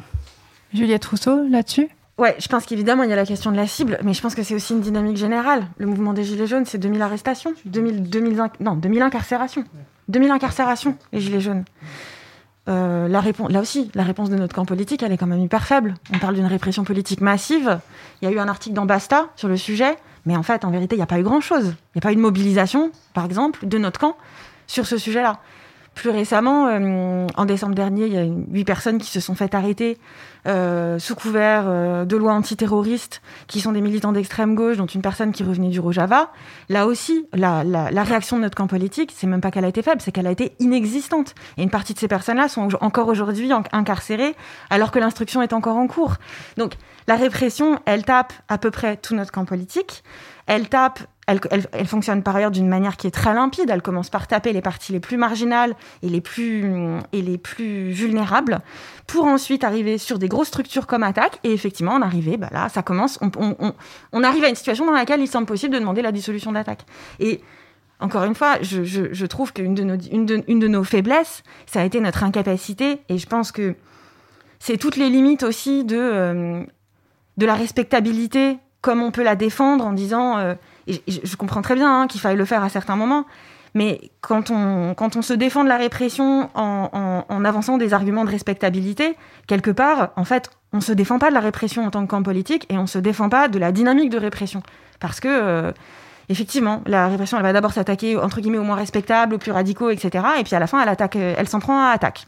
Et, et là, pour le coup, on a aussi une difficulté à réagir collectivement et à le percevoir comme quelque chose qui, qui, qui, nous, qui nous attaque euh, collectivement. Avez une réaction? Oui, j'entends sur la. Je suis pas sûre de comprendre du coup par rapport à la dimension de respectabilité. Euh, je crois comprendre euh, quand euh, quand il y a. Oui, c'est pas c'est pas tant ça. C'est plutôt pour pour ma part, c'est vraiment le côté juridique et institutionnel qui me pose problème puisque. Euh, le, statut d'une association, c'est euh, voilà, c'est encadré euh, par une loi, c'est institutionnel, on connaît le principe de séparation des pouvoirs, etc. Bon, bref. Et du coup, à partir du moment où ça devient un, un où la question d'un statut qui est absolument pas entre les mains, enfin, c'est pas voilà, c'est pas c'est pas c'est un statut qui est sérieux entre guillemets le statut d'une association, c'est par décret, etc. Donc, euh, et c'est protégé par tous ces espaces institutionnels. Et on peut pas remettre en question euh, euh, les choses comme ça parce qu'on juge, on juge une action en fait. Et ce qui est, ce qui a été vraiment déstabilisant, c'est de de se rendre compte que même là, les institutions étaient meubles, en fait. C'est-à-dire dans le sens où, euh, des, on, entre guillemets, on, respecte euh, les règles en jouant un peu sur les lignes pour justement saisir l'opportunité de, de, de, porter une revendication et, et, et on va directement dans, dans cette cette, euh, cette remise en question euh, globale euh, d'une association citoyenne, parce que le nombre d'associations en France, etc., les statuts sont protégés, mais c'est pas pour rien, c'est justement pour prendre soin de la liberté d'expression, de la liberté d'association, etc. Et, que s'en prendre à ce statut-là, c'est problématique puisque les personnes qui en ont parlé, les personnes qui ont demandé et les personnes qui se sont manifestées, bah, ce sont pas les personnes qui sont, sont, en capacité euh, de le faire en fait. Ça va beaucoup plus loin que ça. Si vraiment il y avait un danger euh, pour l'ordre de la société, hein, pour l'intérêt général, à ce moment-là, c'est pas du tout dans l'espace médiatique et sur des plateaux de radio et de télé qu'on en parle en fait. Ça va se passer en justice. Donc, euh... on peut en parler sur Radio Parleur quand même. On peut en parler, bien sûr. Mais la question de demander aux gens, êtes-vous pour ou contre la dissolution, c'est complètement, euh, enfin, c'est vraiment des, des sondages. C'est vraiment pour euh, semer des idées, euh, semer des idées, formater les esprits, mais mais et, et, déstabiliser. Alors que dans les faits, c'est pas du tout comme ça que on remet en question les choses. Quand, on a préparé cette émission, euh, on s'est euh, beaucoup interrogé autour de la notion de radicalité. Parce que justement, c'est un reproche qui été fait à, par exemple, l'action qui a été menée par Attaque, mais que les Gilets jaunes ont aussi pu euh, entendre à l'époque où le mouvement a été lancé et après par la suite. Et on s'est demandé si c'était pas justement l'occasion aussi pour les luttes sociales d'interroger ce qu'était la radicalité et de, se réapproprier ce terme, en fait, pour décrire les, réalités euh, sociale notamment qui était dénoncée par les luttes. Euh, oui, la, radicalité, en fait, bah pareil, c'est ça, c'est un curseur, c'est une question de nuance, de sensibilité. En fait, qu'est-ce qui est radical, qu'est-ce qui ne l'est pas? On peut aussi avoir un ancrage très radical dans, ses fondements euh, politiques et en même temps avoir une action, une façon de faire qui est très euh, réformiste ou institutionnelle. Euh, le problème, c'est le jugement extérieur. Hein. en fait, il va y avoir une pensée raccourcie et facile et confortable. En fait, la plupart, je me rends compte que on ne s'intéresse plus aux propos qui est porté, que ce soit dans le cadre d'un mouvement euh, spontané, euh, autonome, ou de quelque chose de très construit, très scénarisé, parce que notre action, c'est ça. C'est nous, on a des scénarios, c'est scénarisé, c'est construit, etc. Et de quelle que soit la forme, en fait, on se rend compte que euh, on, a des conséquences pareilles. et sur la radicalité, ben, je pense que c'est le contexte qui pousse à rebattre les cartes de la notion de la radicalité. Euh, il y a quand même un affaiblissement démocratique qui donne naissance du coup à tous ces mouvements parce que justement on a un sentiment d'impuissance, on a un sentiment de euh, de ne pas être entendu, on a un sentiment que les choses nous échappent et qu'on a beau euh, ne pas être d'accord et même quand ça s'exprime à un niveau à une, échelle nationale, on se rend compte que même quand une voix nationale s'exprime, ça n'a pas réellement d'impact. Euh, et donc ce sentiment-là euh, d'impuissance, nécessairement, on va bouger les lignes de ce qu'on est capable de faire euh, et, de, et de repousser ses limites par rapport à la radicalité. La question est que face à l'affaiblissement démocratique, on monte d'un cran effectivement dans l'engagement, dans les risques que l'on prend et euh, dans la radicalité et dans la multiplication des formes euh, d'action. Et, et, et, en, même temps, on a en face euh, bah, une tolérance de plus en plus réduite, une répression de plus en plus forte et des raccourcis de plus en plus courts pour, pour faire une espèce de masse. Voilà que toutes ces luttes, toutes ces actions, de toute façon, c'est condamnable. De toute façon, ce n'est pas acceptable. Ce n'est pas comme ça qu'on change les choses dans la société, dans une société euh, propre, organisée, etc. Ce n'est pas. Euh, en fait, là, je trouve qu'il y a une remise en question générale de, de, des différences, de la diversité, de la contestation. Juste le fait de ne pas être d'accord est problématique, alors que justement, le principe de, vivre en démocratie, c'est d'être en capacité de ne pas être d'accord et d'essayer de trouver un. Euh, voilà, faire, faire des, des, sacrifices, des consensus, des concessions. Et là, même cet espace-là, en fait, de d'ajuster le débat ou de simplement, en fait, avoir un débat qui peut après donner un résultat, même ça n'existe plus, en tout cas dans la gauche. La gauche est devenue un, un, gros truc uniforme. Voilà, tout est réduit à cette notion, comme je disais, de euh. On nous a appelé d'ailleurs à la suite de l'action samaritaine les islamo-gauchistes. donc euh, c'était de l'humour, hein. euh, mais voilà. Donc c'est pour dire qu'il y a vraiment comme si le, la gauche était devenue un profil et que dès qu'il y a un cheveu qui dépasse de ce profil, bah, euh, il, il, n'est pas en capacité d'agir, il faut euh, l'évacuer. Christelle, sur ces notions-là euh, nous, la notion de la, j'ai envie de te dire, la, voilà, la, la, la, question de la radicalité. Bon, je pense que d'autres mouvements bien avant nous, en tout cas, bon, voilà, cela sont posés et régulièrement, cela repose les groupes, les mouvements, les militants. Euh, face à la radicalité des politiques ou de la répression qu'on a en face de nous. Et c'est vrai que ces dernières années, c'est des questionnements qui reviennent souvent. Chez les Gilets jaunes, la question, elle s'est posée, et par exemple, lors de l'Assemblée des Assemblées, il y a eu un texte là-dessus qui a été écrit, qui était... Euh, euh, qui a affirmé. Quelle Assemblée des Assemblées? L'Assemblée des Assemblées, c'est euh, ça a été un des outils d'organisation de la lutte des Gilets jaunes et de, on va dire, de tentative de structuration. On parle de l'Assemblée des Assemblées de Saint-Nazaire. Qui a eu à Saint-Nazaire. En 2019. Tout à fait. Et euh, le, lors de cette Assemblée, on, on, on, on s'organisait pour euh, voter des motions. Tu vois, des motions, des, des voilà, qui avait euh, vocation à structurer euh, grosso modo le mouvement, ses pensées et tout ça.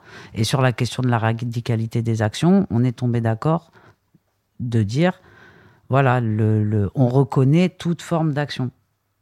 Voilà, violente, non violente, machin. Nous, on reconnaît toutes ces formes d'action, on les condamne pas et on dit que si à un moment donné, les gens face à euh, telle adversité, ils pensent qu'il faut utiliser cette méthode, eh ben, euh, on les soutient. C'est une question qui s'est reposée euh, au G7, euh, ou non, au G20. au G7 à Biarritz. Toujours. Ouais, G7, pardon, voilà. Au G7 à Biarritz, où les gens, tu vois, se réaffrontent sur ces questions tout le temps. Et enfin voilà, moi je pense qu'aujourd'hui, la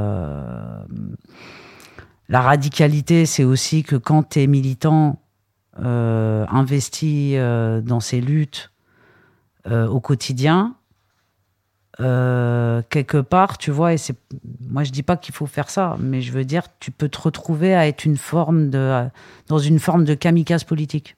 C'est-à-dire, quand tu décides d'aller, de dénoncer les choses, d'accompagner les gens et, de, et de vraiment lutter avec les gens, prépare-toi au fait que professionnellement, tu vas te retrouver sur le carreau euh, tu vas être blacklisté. Tu vas et pour ça, il faut il y a des gens, euh, ils crament leur vie là-dedans. Enfin, tu vois, moi, j'en ai connu, j'en connais encore. Euh, j'en fais en partie partie, tu vois. Je me suis fait dégager violemment cette année d'un poste de chef de service parce que de chef de service de prévention spécialisée à Saint-Nazaire parce que j'ai été identifié comme un gilet jaune de la maison du peuple. Donc, tu as une mairie aujourd'hui qui se permet de faire euh, pression sur un employeur qui était une association et qui arrive à te faire dégager. Et toi, tu perds au tribunal. Et je suis un petit exemple parmi d'autres, tu vois. Donc, euh, ouais, la radicalité, euh, je pense qu'en tout cas, quand tu milites, euh, tu es obligé de te poser la question. Cette notion de la radicalité des actions, ça questionne, euh, vous l'avez dit, euh, Christelle, euh, évidemment les stratégies médiatiques à mettre en place. Quelle stratégie pour demain? C'est cette question qu'on va se poser dans cette dernière partie de ce Penser les luttes. Nolwenn Il nous semblait que ça pouvait aussi passer par la création euh, de lieux en fait communs, parce que c'est ce qui a été vécu euh, notamment à la Maison du Peuple à Saint-Nazaire, pour avoir un lieu euh, où en fait physiquement on peut aussi se rencontrer, se confronter. On l'évoquait en début d'émission, mais euh, vivre ensemble aussi euh, des conflits, des réconciliations, euh, traverser des émotions ensemble. Est-ce que vous pourriez revenir avec, on pourrait revenir d'abord avec Christelle sur cette création de commun à travers par exemple un lieu? Ce commun, je pense qu'il a été aussi facilité au niveau des Gilets jaunes, en tout cas parce qu'on était quand même très nombreux à partager les mêmes conditions de vie ou les mêmes réalités de vie. Euh, voilà, de milieux populaires euh, qui euh, majoritairement voilà, sont plutôt soit des ouvriers, soit n'ont pas de boulot et en tout cas ont du mal à finir le mois, quoi qu'il en soit, et à remplir le frigo. Avec beaucoup, beaucoup de femmes dans ces mouvements qui tiennent le foyer quand il n'y a plus rien qui tient. quoi. Et c'est comme ça aussi que les Amazones, c'est né. Euh, le constat de tout ça. Et c'est né où? C'est né grâce à un lieu commun, comme euh, tu le disais, euh, qu'on a, qu'on a pris, parce qu'on ne nous l'a pas donné. Ce lieu commun, c'est une maison du peuple. Alors après, je reviens pas sur l'histoire des maisons du peuple, mais bon, voilà, le copain syndicaliste, il doit connaître avant moi. Euh, l'histoire des maisons du peuple, mais en effet, ces maisons du peuple, en tout cas à Saint-Nazaire, on en a lancé une. Ça a été notre outil euh, primordial et nécessaire pour pouvoir organiser la lutte, se rencontrer, euh, s'organiser entre nous, se fédérer, se convaincre et faire le tri, parce que malheureusement, il y a des gilets jaunes avec qui on s'est séparés, notamment des gilets jaunes avec des pensées de droite ou d'extrême droite, où là, bon, ben voilà, c'était pas possible de continuer à faire du chemin ensemble. Euh, Nous, à Saint-Nazaire, on a connu une première maison du peuple. Euh, on en a connu une deuxième, parce que évidemment, ces lieux-là, euh, tu les prends, tu les occupes et tu prends le risque avec, donc de te faire expulser, c'est ce qui arrive. Et c'est ce qui est arrivé.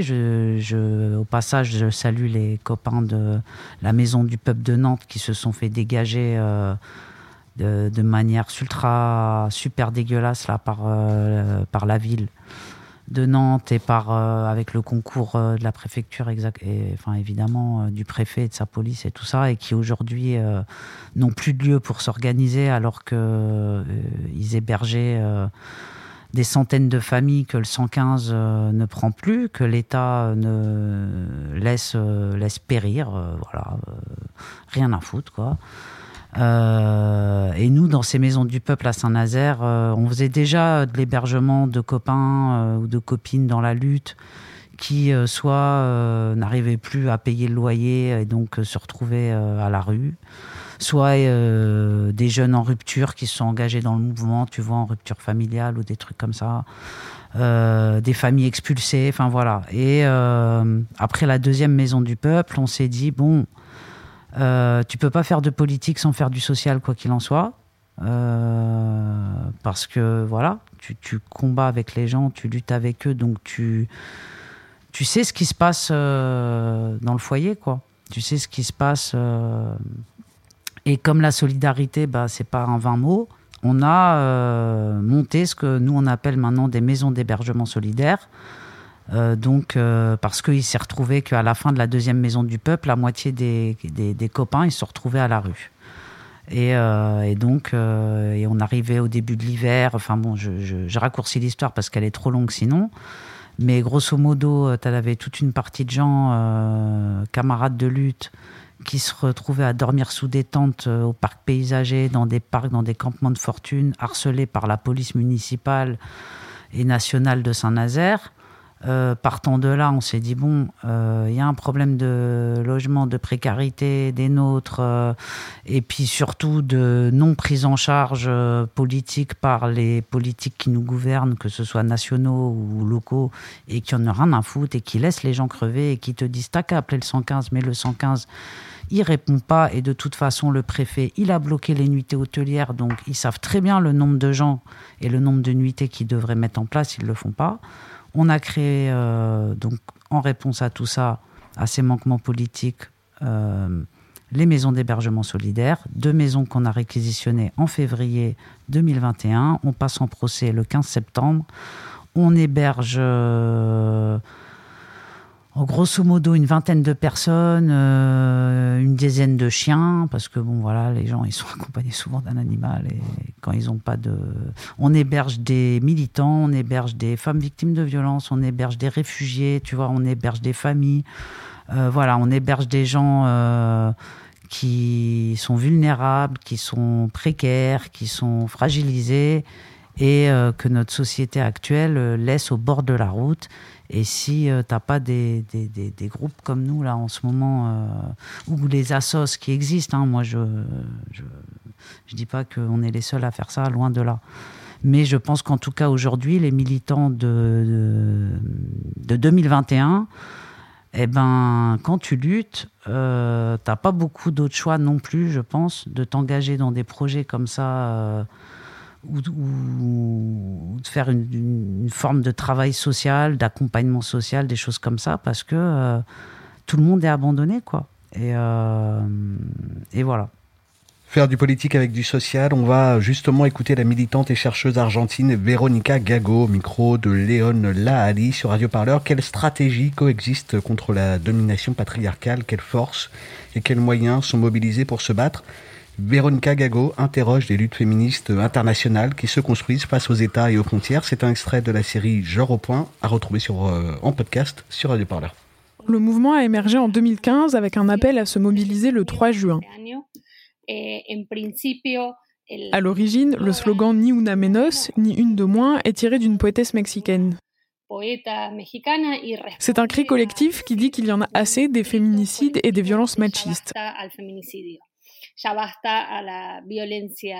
Rapidement, c'est un mouvement qui grandit et se complexifie, d'abord par sa capacité à mobiliser, à rassembler les gens, à avoir un impact, à faire du bruit, je dirais. Mais aussi par sa capacité à se maintenir tout au long de ces années. Et c'est précisément ce qui a marqué un moment nouveau et sans précédent dans le mouvement féministe, dans toute son hétérogénéité, dans toute sa diversité, sa complexité. Je me souviens du 19 octobre 2016, où nous avons organisé en quelques jours une grève nationale des femmes en réponse à un féminicide atroce d'une jeune femme dans la ville de Mar del Plata. Le 19 octobre s'est avéré très très pluvieux et très froid, mais je me souviens avoir marché au milieu d'une énorme, énorme marée de personnes. C'était très frappant parce qu'il y avait des milliers et des milliers de parapluies à cause de la forte pluie.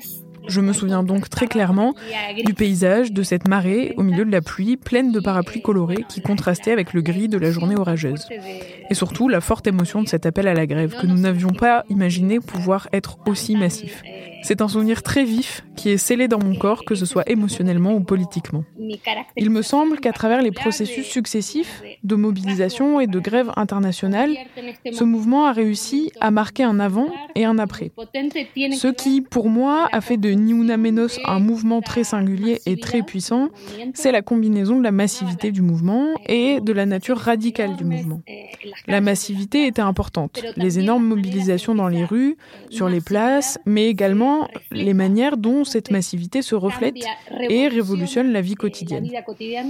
Je pense que la combinaison de ces deux caractéristiques en même temps, massivité et radicalité, est un point très intéressant pour penser ce moment, cette époque des féminismes et aussi pour comprendre sa composante transnationale. eh, digamos, este momento, esta época de los feminismos y agregaría eh, su componente también transnacional. Pensez les luttes, votre podcast hebdomadaire sur Radio Parleur. Pour penser ensemble les mouvements sociaux. L'international féministe avec Véronica Gago qui s'interroge sur la pluralité des mouvements féministes et des échanges entre lutte locale et internationale. Juliette Rousseau, qu'est-ce qui est inspirant pour vous dans ces luttes féministes d'Amérique latine? Bah, c'est compliqué, je peux pas répondre en une minute à cette question-là parce que je trouve qu'il y a plein de choses qui sont inspirantes. Euh, mais il y a, euh, on parlait de la question du commun tout de suite. Euh, je pense qu'il y a toute la dimension communautaire qui est beaucoup plus forte dans dans les réflexions autour du féminisme en Amérique latine. Je pense qu'il y a toutes les réflexions autour de la justice, notamment, qui sont très intéressantes. récemment, j'étais en, en, février avec une, camarade journaliste. On est parti au Brésil faire une série de reportages sur les résistances féministes euh, suite à, à l'assassinat de Marielle Franco et un peu la, génération politique qui euh, émerge aujourd'hui euh, suite à ça. Et au sein de cette génération, il y a vraiment une, je trouve une, vivacité des réflexions qui, qui nous fait encore défaut ici en Europe. Et notamment, par exemple, à l'échelle continentale, des échanges autour de comment faire justice sans l'État qui sont, qui sont vraiment des réflexions nourries par des expériences et qui, qui s'ancrent dans des communautés. Et peut-être pour le dire autrement, et pour rebondir sur euh, ce que disait Christelle, moi je trouve que euh, pour moi la question du commun aujourd'hui c'est un compas, politique dans toutes les échelles de ma vie. C'est euh, euh, dans ma façon d'habiter, euh, c'est-à-dire c'est sur les, les, enjeux matériels, partager, partager les frais, partager les coûts, partager la vie. C'est sur les enjeux de soins. Je suis mère, j'ai un enfant et en fait pour moi survivre en tant que femme et que mère dans cette société, c'est partager le soin, la garde, etc avec d'autres euh, adultes. Mais c'est aussi plus généralement, et, c'est ce que je disais au début de l'émission, la question de qu'est-ce qu'on met au commun de, notre... Euh, de notre réflexion, de nos histoires, comment on, met en commun nos histoires, nos analyses, nos, expériences de lutte et comment on crée des outils qui nous permettent ça. Donc euh, c'est une question qui, pour moi, un, un, compas qui traverse à peu près tout et en même temps, je trouve qui est extrêmement, qui nous met au défi dans cette société parce que pour euh, revenir sur la sur l'Amérique latine, euh, quand j'étais au Brésil, on a rencontré euh, on a rencontré une coopérative de femmes qui luttent contre la prison, qui sont des, anciennes détenues, qui ont monté une coopérative de couture pour pouvoir dégager des revenus et avoir une autonomie financière qui leur évite d'avoir recours à l'économie qui les a emmenées en prison. Et et quand on a rencontré les femmes de cette coopérative, en fait, on les a rencontrées à un moment où elles s'installaient dans une communauté de squat, qui est un énorme squat dans la banlieue de São Paulo, qui est mené par les femmes. Et en fait, une, des, une des directions qu'elles avaient choisi de suivre et la raison pour laquelle elles étaient là, c'était de dire en fait, nous, on pense que la seule solution aujourd'hui, la seule option d'organisation collective qui peut nous permettre de nous en sortir, c'est l'organisation communautaire et qu'en fait on pense que c'est dans les quartiers pauvres, c'est euh, dans, euh, c'est en fait dans les parties de la population, les, les, espaces de la population, les espaces sociaux qui ont, sur lesquels on tape le plus que ces formes communautaires subsistent aujourd'hui. Et si on vient ici, c'est parce qu'on pense que c'est nécessaire de renouer avec ces formes communautaires pour s'en sortir. Et je pense que euh, un des enjeux, et c'est pour ça, et c'est aussi pour ça que c'est des expériences qui sont difficiles. Reconstruire des façons de faire, des façons d'être, des façons de s'organiser communautaires, on repart presque de zéro parce que c'est vraiment des choses. Enfin, la capacité à s'organiser collectivement et la capacité à faire communauté, et tout à l'heure on parlait de soins, c'est exactement la même chose, à se percevoir comme communauté, c'est des choses dont on a été vraiment dépossédé. Et aujourd'hui, moi je vois, et c'est une des choses qui me donne le plus d'espoir, je vois dans plein d'espaces politiques que c'est que c'est ça qu'on cherche à, reproduire, que c'est ça qu'on cherche à reconstruire, et ça me paraît vraiment fondamental. Christelle, est-ce qu'il ne manque pas quelque part justement une force, la force d'un projet politique? On l'a entendu ici dans cet extrait avec Véronica Gago, c'est le féminisme, euh, mais un fil conducteur, un projet politique qui permettrait justement de massifier la mobilisation. Sur ça, je te réponds. En tout cas, moi, je, quand je vais dans les manifestations, je réponds aussi là-dessus à. Alors peut-être ça t'incitera à aller faire un tour. Euh, à Juliette Rousseau. À Juliette, pardon. Euh, en tout cas, bon, dans les assemblées populaires, puisque bon, lors des manifestations, c'est bien plus compliqué euh, de discuter euh, avec les gens et tout. Mais tu vois, nous, voilà, on organise des, ces, ces fameuses assemblées populaires tous les mercredis sur le sujet du pass sanitaire. Et en fait, on discute de tout et très peu finalement du pass sanitaire. Enfin, tu vois, on se retrouve à parler politique de santé, politique d'éducation, euh, situation euh, de femmes qui défilent les unes derrière les autres derrière les micros, tu vois, pour dire que ça va pas, qu'elles sont toutes seules, qu'elles s'en sortent pas, euh, ou qu'elles sont seules avec leurs gamins, qu'elles ont peur pour l'avenir de leurs enfants. Qui parle de la société de contrôle, qui parle de la société de répression, qui parle de, tu vois, de pas de, euh, tu vois, dans ces assemblées-là, moi j'entends des gens qui critiquent le délire liberté, liberté. Qui que ça veut dire Les gens ils disent liberté, liberté dans les manifestations, ça veut rien dire du tout en fait. Je veux dire, euh, soit tu parles de la liberté, tu vois, de pas être discriminé, de pas être euh, réprimé, de pas, enfin bon. Et enfin bon, voilà. Donc, moi, ce que je ressens en tout cas, c'est que euh, ce mouvement social-là, comme d'autres avant lui, tu vois, à la finale, parce que j'en ai vu pas mal des mouvements sociaux euh, et tout ça, à la finale, tu te retrouves toujours à parler de la société dans laquelle tu vis. Enfin, ça va toujours au-delà, tu vois. Et si toi, tu mets pas ton grain de sel pour que ça aille au-delà, bah oui, ça n'ira pas au-delà. Donc, j'incite, euh, pour finir, mes camarades à venir mettre leur grain de sel pour que ensemble ça aille au-delà. Et justement, Juliette Rousseau, quelles leçons on peut en tirer pour l'année politique qui s'ouvre en France? Moi, les assemblées populaires, mais grave en fait. Mais oui, on en a besoin de ces espaces de discussion. Moi, ce que je veux pas, c'est me retrouver dans une manif à côté des patriotes, parce que je crois pas que ça soit un endroit dans lequel on construit. Voilà, ça, c'est une chose. Les leçons pour l'année à venir, franchement.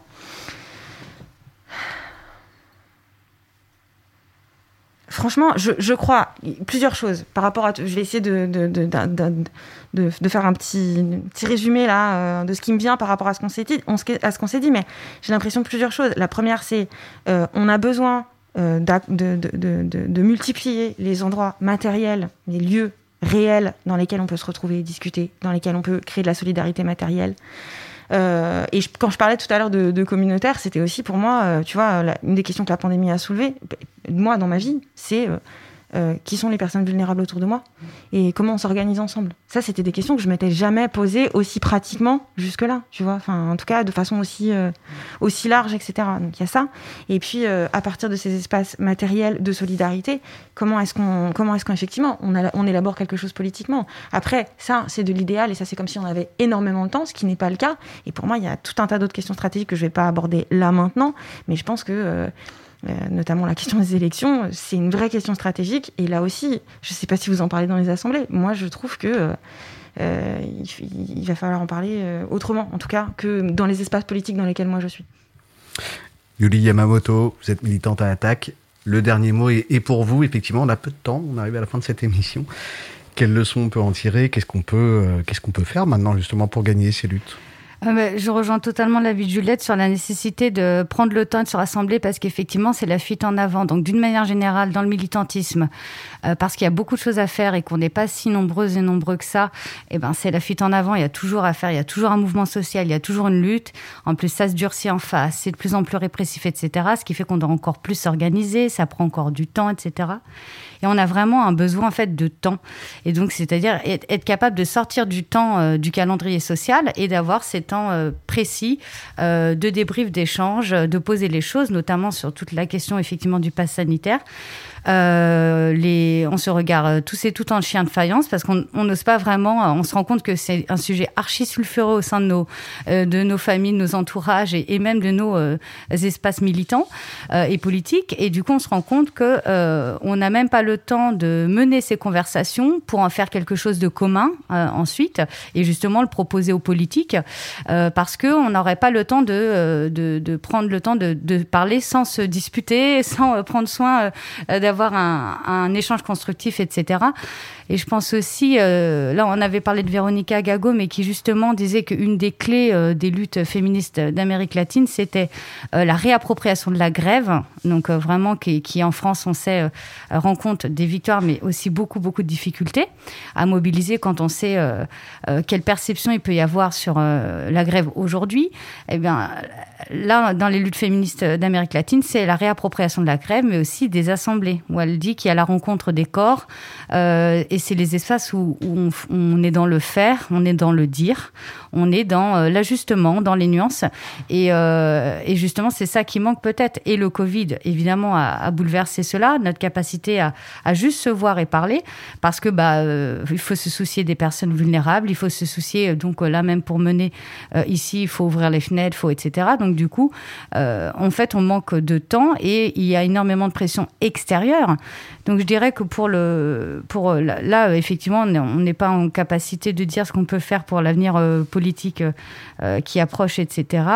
mais, mais prendre le temps d'écouter justement tout, tout le revendicatif qui ressort actuellement des mouvements, des mouvements actuels. Il faut pas se dire tiens on le traitera plus tard, on le verra dans le cadre d'un autre mouvement quand on se projette sur les possibles manifs de réforme des retraites, etc. Non, tout le revendicatif qui sort actuellement, il faut déjà en parler, il faut déjà le traiter et peut-être avoir un, maximum euh, le réflexe quand on va échanger, quand on va parler qu'on, et qu'on va vouloir dégager du politique pour essayer de, de bouger les lignes ou pas trop perdre euh, de, euh, de, droit, on va dire, et eh ben de oser se parler, de prendre le temps de se parler sans se laisser euh, mettre sous pression par ce temps et cette fuite en avant, et toujours dans un état d'esprit constructif et pas d'opposition et pas de vouloir se convaincre les uns les autres, mais simplement se comprendre. Et je pense que si on se comprend avec avec considération considération respect, peut-être qu'on va euh, réussir à apaiser les tensions et du coup sortir du politique. Anticiper, se rencontrer, imposer son propre calendrier, construire une envie collective, c'est sur ces mots qu'on va malheureusement se quitter pour ce nouvel épisode de Penser les luttes avec Basta, Radio Parleur et Politis premier épisode de la saison, de la rentrée.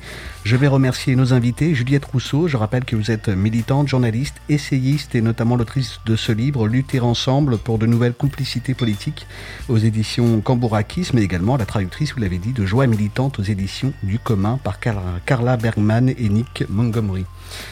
Un grand merci à Yuli Yamamoto, militante à attaque, animatrice du collectif féministe Les Rosies, que vous avez peut-être euh, eu le plaisir de rencontrer euh, en manif. Euh, Yuli Yamamoto, qui anime plusieurs ateliers dans cette université d'été, euh, notamment comme, euh, comme notre invité également Juliette Rousseau, université d'été des mouvements sociaux, notamment sur le contexte répressif que nous vivons actuellement dans les luttes et qui a suivi l'aventure de Radio Parleur depuis ses débuts. Merci enfin à Christelle, gilet jaune de Saint-Nazaire et membre du collectif Les femmes gilets jaunes des Amazones. Toujours là et encore là pour longtemps, même si Macron ne le veut pas. Merci. Merci à Nolwenn d'avoir été avec nous aujourd'hui pour cette émission. Vous pouvez évidemment retrouver la couverture médiatique de toutes ces luttes dont nous avons parlé sur nos médias respectifs, podcasts, photos, enquêtes, c'est sur Radio Parleur, Basta et Politis. Avant de vous quitter, je vous rappelle que si ces émissions peuvent avoir lieu, c'est grâce à vous, grâce à vos dons. On se retrouve pour un nouveau rendez-vous sur Radio Parleur dès la semaine prochaine sur cette chaîne et bien sûr pour la suite du partenariat entre nos trois médias début octobre, toujours aussi euh, sur Penser les luttes. À très bientôt.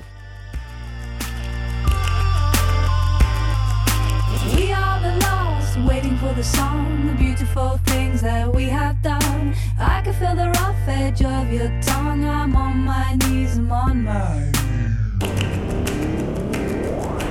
Gotta get out before my heart explodes. Gotta get out before my heart explodes. Gotta get out before my heart explodes. Gotta get out before my heart explodes. Gotta get out before my heart explodes. Gotta get out before my heart explodes. Before my heart explodes.